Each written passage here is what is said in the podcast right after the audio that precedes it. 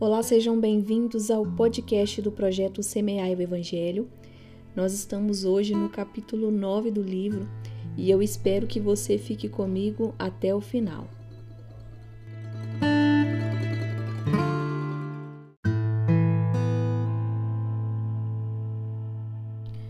Lute pelo seu casamento. O adultério tem mais do que nunca tornado-se parte da realidade de nosso mundo moderno amplamente aceito no mundo, inunda nosso subconsciente por meio da televisão e das mídias sociais. Pode ser considerado normal, mas está longe de ser inofensivo. Sob a aliança do casamento, dois se tornam um. Não tem como violar a aliança por meio do adultério sem devastar ambas as partes em algum nível. Embora a infidelidade possa certamente ser perdoada, as cicatrizes são permanentes. Se você foi traído, você conhece a dor da infidelidade. Ela dói, ela quebra a confiança, ela separa os relacionamentos, degrada as pessoas, destrói famílias. O casamento significa doar, o adultério significa tomar.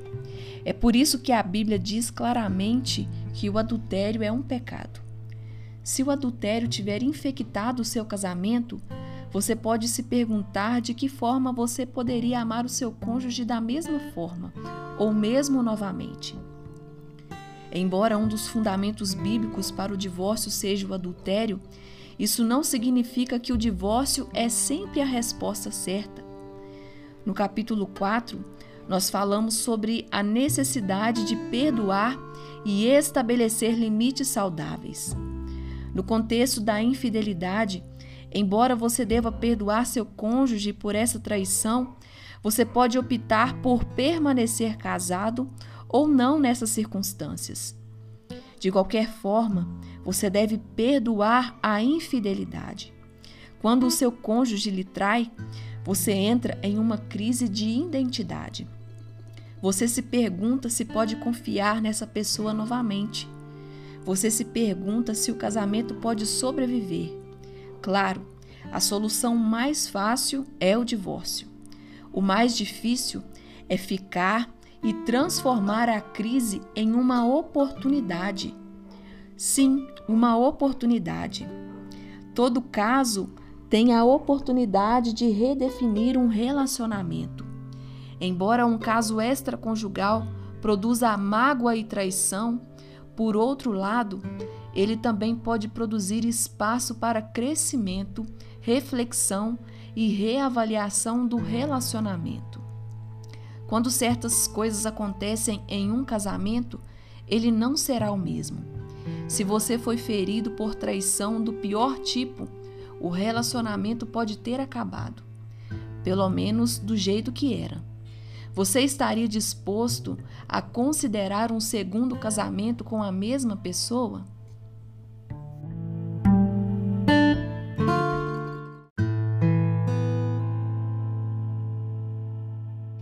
Eu gostaria de lhe dar cinco formas de manter o seu casamento à prova de traição. Número 1. Um, Tire da sua cabeça. O adultério começa no palco da imaginação. Antes que o inimigo lhe pegue na cama, ele tem que entrar na sua cabeça.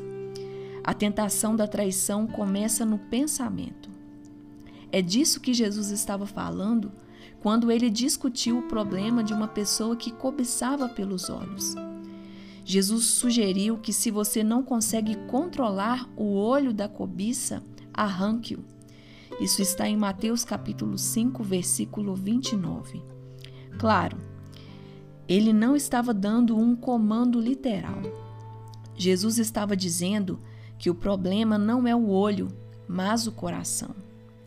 Arrancar o olho significa cancelar a sua assinatura da Playboy, livrar-se de certos canais da sua televisão e não clicar em determinados sites. Arranque as coisas que podem lhe fazer sair do seu casamento. O inimigo está invadindo as casas pelo portal dos olhos e pela tecnologia. Eu acredito que esta é a ameaça número um para a maioria dos casamentos de hoje. O adultério sempre começa com pensamentos que podem levar a ações que destroem sua vida. Observe suas palavras, pois elas se tornam pensamentos. Observe seus pensamentos, pois eles se tornam ações. Observe suas ações, pois elas se tornam hábitos. Observe seus hábitos, pois eles se tornam o seu caráter. Observe o seu caráter, pois ele controla o seu destino.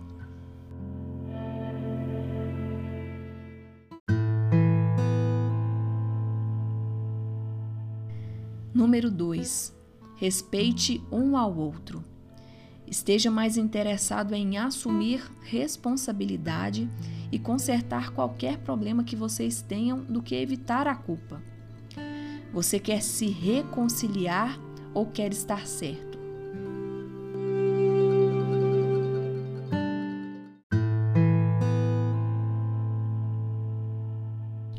Número 3. Assuma a responsabilidade. Em Filipenses capítulo 2, versículo 4 nos diz: Cada um cuide não somente dos seus interesses, mas também dos interesses dos outros. Os maiores problemas no casamento vêm de uma palavra desprezível: o egoísmo. O egoísmo está no cerne de todo problema conjugal. Está profundamente enraizado nos hábitos e rotinas. É aqui que entra o seu relacionamento com o Senhor. Quando você se aproxima de Deus, produz um espelho que revela como você realmente se parece para os outros e para Deus, porque Ele sempre vê o que é verdadeiro. Separe um tempo para orar e ler a Bíblia. Esteja plantado na casa de Deus e logo as pontas ásperas serão reveladas conforme Deus vai fazendo um trabalho transformador em sua vida. O objetivo é sempre ser menos parecido com o que você pensava ser e mais parecido com Jesus.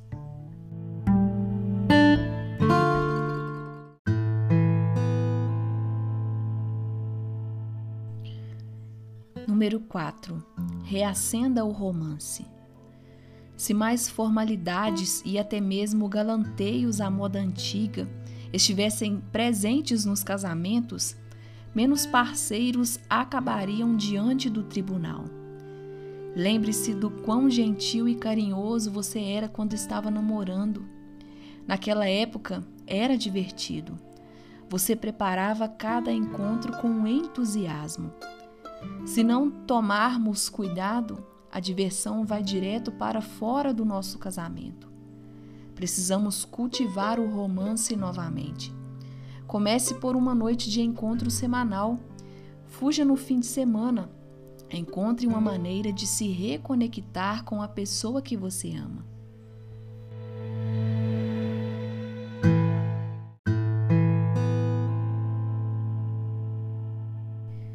Número 5. Tenha uma mente decidida. Momentos difíceis não são momentos para parar de tentar. Quando os tempos de provações chegarem e você for tentado a flertar com um determinado colega de trabalho, lembre-se das palavras que você disse diante de Deus. Na alegria ou na tristeza, na riqueza ou na pobreza, na saúde ou na doença, amar e cuidar. O casamento tem que suportar tempestades. Isso exigirá uma grande determinação. O inimigo fará tudo o que puder para destruir seu casamento, sua família e sua pureza.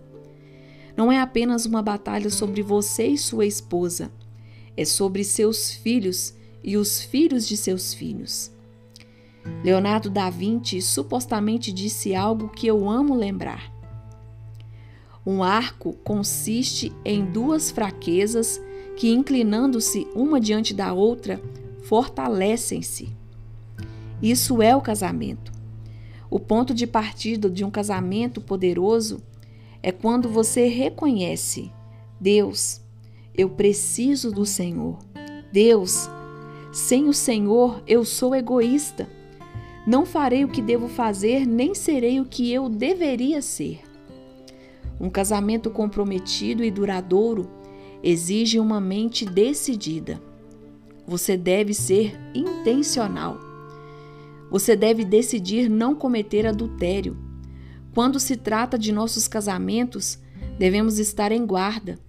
Devemos proteger proativamente o presente que Deus nos deu. Para fazer isso, devemos respeitar um ao outro, assumir a responsabilidade por nossas ações, namorar o nosso cônjuge e estarmos determinados a permanecer juntos em meio às tempestades em que a vida nos coloca.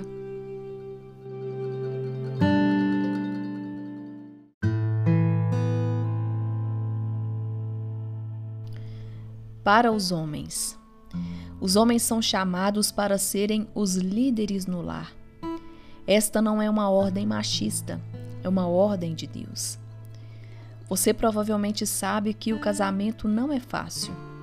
Talvez você sinta o peso do mundo em seus ombros.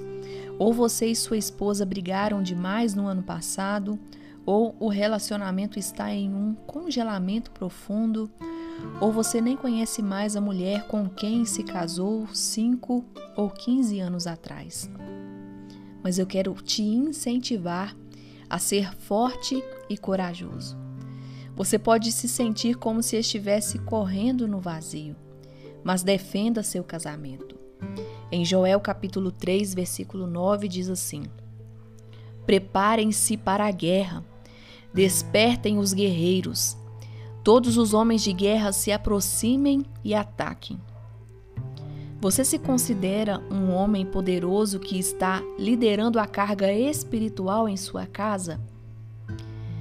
Infelizmente, as estatísticas dizem que mais mulheres do que homens dizem que a religião é muito importante para elas. Mais mulheres do que homens oram diariamente. Mais mulheres frequentam os eventos religiosos pelo menos uma vez por semana. No entanto, você não precisa ler um estudo para ver essas evidências. Basta visitar uma igreja local e você verá que as mulheres superam os homens.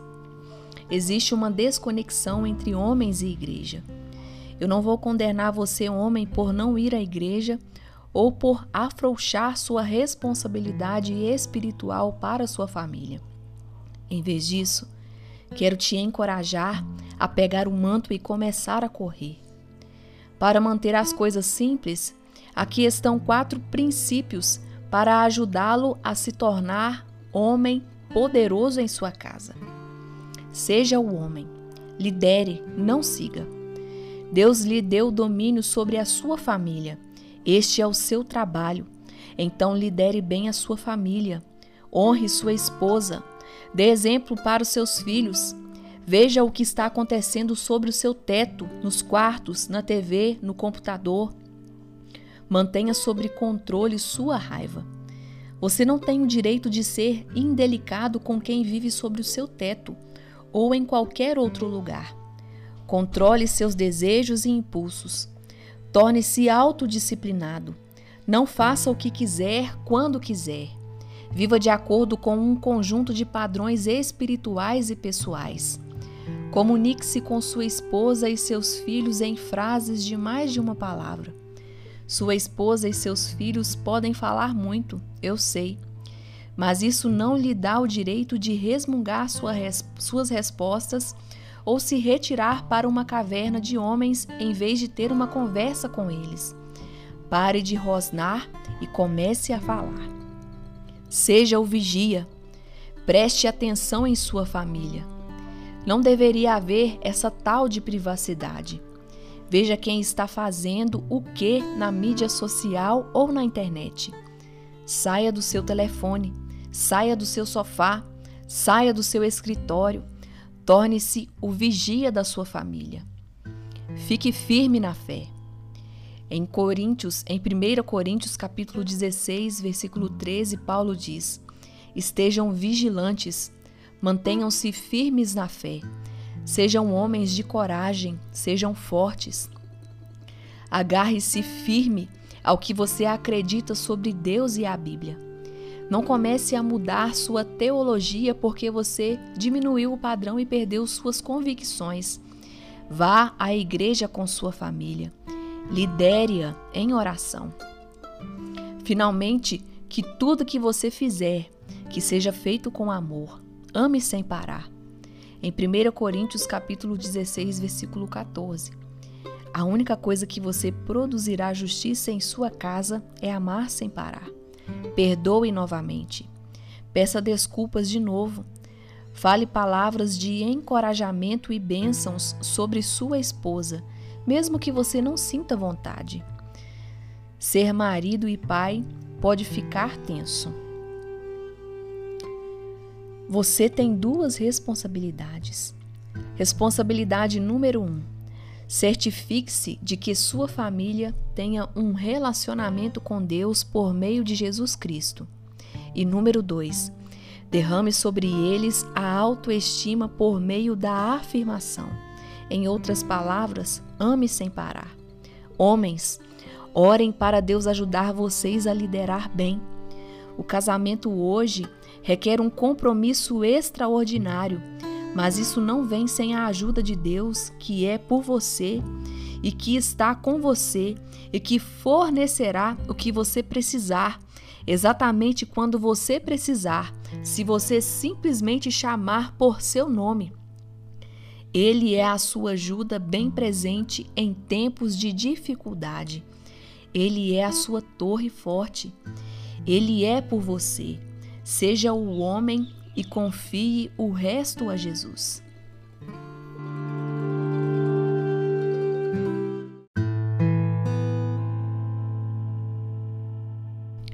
Para as mulheres. Se você quer manter o seu casamento e criar filhos de Deus, vai precisar da ajuda dele. Todos precisamos. Sua casa é uma sala de aula e você é a professora. A questão é: o seu casamento ou a sua família passará com nota boa? Se você não tem certeza, precisa entregar a si mesma e o seu relacionamento a Deus hoje. Você não pode construir um casamento com sucesso sem o poder do Deus vivo fluindo através de você. Você precisa de uma missão clara de vitória para o seu casamento. Você deve ter um fundamento seguro e esse fundamento é Jesus Cristo. Em Provérbios 31, pinta o retrato de uma esposa e mãe celestial. Mulher virtuosa, quem a achará? O seu valor muito excede de rubis. Isso está em Provérbios capítulo 31, versículo 10. A virtude é o que torna vocês inestimáveis senhoras. Acho interessante que antes que os nomes de furacões e tempestades tropicais alternassem entre masculinos e femininos, as tempestades só recebiam nomes femininos. Há uma lição digna de nota. Deus quer que toda mulher entenda a capacidade poderosa que Ele colocou dentro dela, dentro de você. As mulheres têm a capacidade de trazer descanso para seus lares. Você pode trazer o caos ou você pode trazer a paz. Você pode trazer turbulência ou você pode trazer calma. Você já ouviu o ditado? Se a mãe não está feliz, ninguém está. Essa é a verdade. O livro de Provérbios revela esse poder. Toda mulher sábia edifica a sua casa, mas a tola a derruba com as próprias mãos. Quando você ama como se nunca tivesse sido ferida, você cria uma atmosfera de vida em sua casa. Eu sei que isso pode parecer difícil se o seu marido trabalha fazendo muita hora extra ou não. Ou quando você está em uma temporada de fraldas e não consegue dormir. Ou quando parece que o seu marido perdeu aquele sentimento amoroso. Aqui estão três dicas para ajudá-la nesse processo.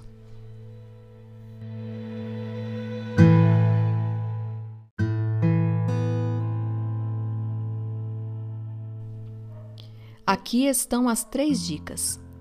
Lembre-se de que você é a porta para a vida espiritual em seu casamento.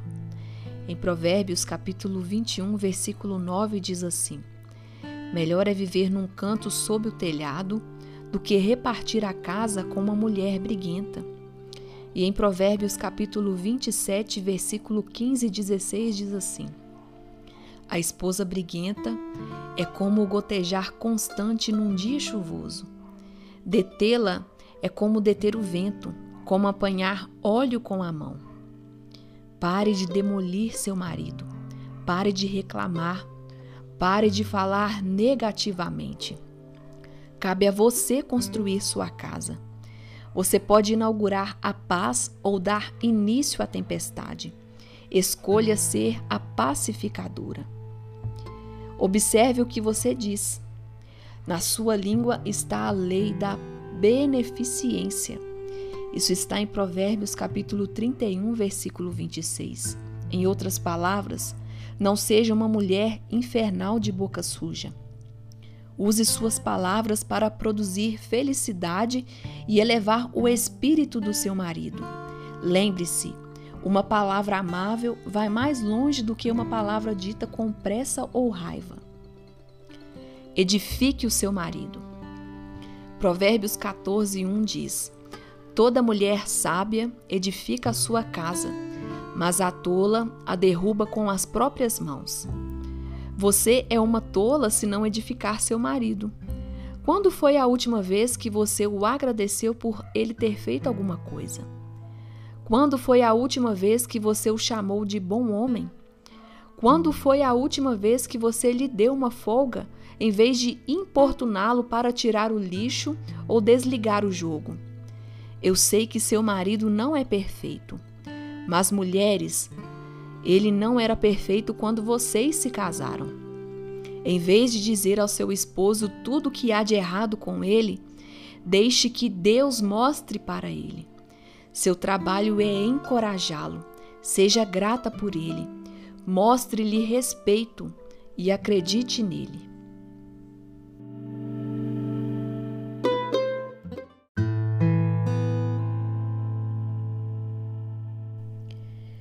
Lute pelo que sobrou. Você conhece a história de uma mulher chamada Rispa na Bíblia? Rispa tinha dois filhos.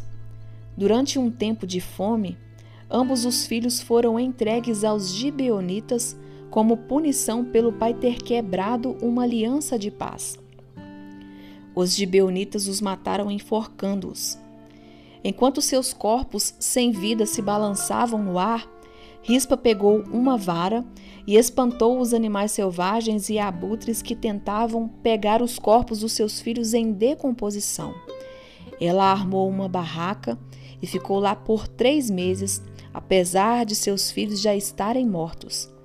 Rispa lutou por um enterro apropriado para seus filhos. Finalmente, quando a notícia chegou ao rei, ele tomou o que restava dos rapazes e enterrou seus restos em um túmulo reservado à realeza. O inimigo pode ter devastado você ou seu casamento. Seu cônjuge pode ter traído você. Seu cônjuge pode ter dito ou feito algo doloroso ou terrível. Lute pelo que sobrou. Deus pode curar seu casamento. Deus pode restaurar seu casamento. Deus pode renovar seu casamento. Lute pelo que sobrou. O inimigo pode ter atacado o seu casamento, mas os casamentos perfeitos não chegam à caverna dos casais. Mas sim, os casamentos que já foram pelo inferno, mas que pela graça de Deus declararam: vamos lutar pelo que restou. Deus pode lhe dar a graça para recuperar tudo. Ele pode restaurar o que o inimigo tentou tirar de você. Se você entregar o seu casamento a Deus com todas as mentiras, luxúria e bagagem que vier com ele, ele pode tocar seu relacionamento com graça e transformar você e seu cônjuge em vencedores. Deus pode abençoar e ungir seu casamento. Você não precisa e não deve desistir. Somos todos profundamente falhos. Nós todos erramos. Todos nós enganamos. Todos nós dizemos coisas cruéis e fazemos coisas estúpidas. Mas temos que declarar para nós mesmos e para nossos cônjuges: você e eu vamos conseguir. Nós vamos alcançar a caverna dos casais. Lute pelo que sobrou.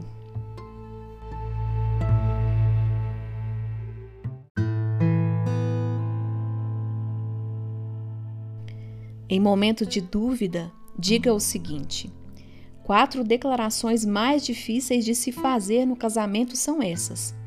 Eu estava errado. Sinto muito. Perdoe-me. Eu preciso de ajuda. A tensão pode encher seu casamento. Talvez recentemente um de vocês mencionou a palavra divórcio. Talvez você tenha acabado de descobrir que sua esposa fez algo que partiu seu coração. O casamento ainda é uma boa ideia. Seu casamento ainda é a parte mais importante da sua vida. Seu casamento ainda vale o tempo necessário para torná-lo correto. Deus tem um plano, e é a minha oração é que você e seu cônjuge comecem renovando seu compromisso com Deus e, acima de tudo, crescendo em fé. Não há planos de casamento destinado a levá-lo à caverna de casais que não envolvam vocês crescerem em fé e no relacionamento com Jesus Cristo. Comece por aí. Ele guiará você no resto e se mostrará uma torre forte em tempos difíceis e um pai fiel em todas as estações da vida.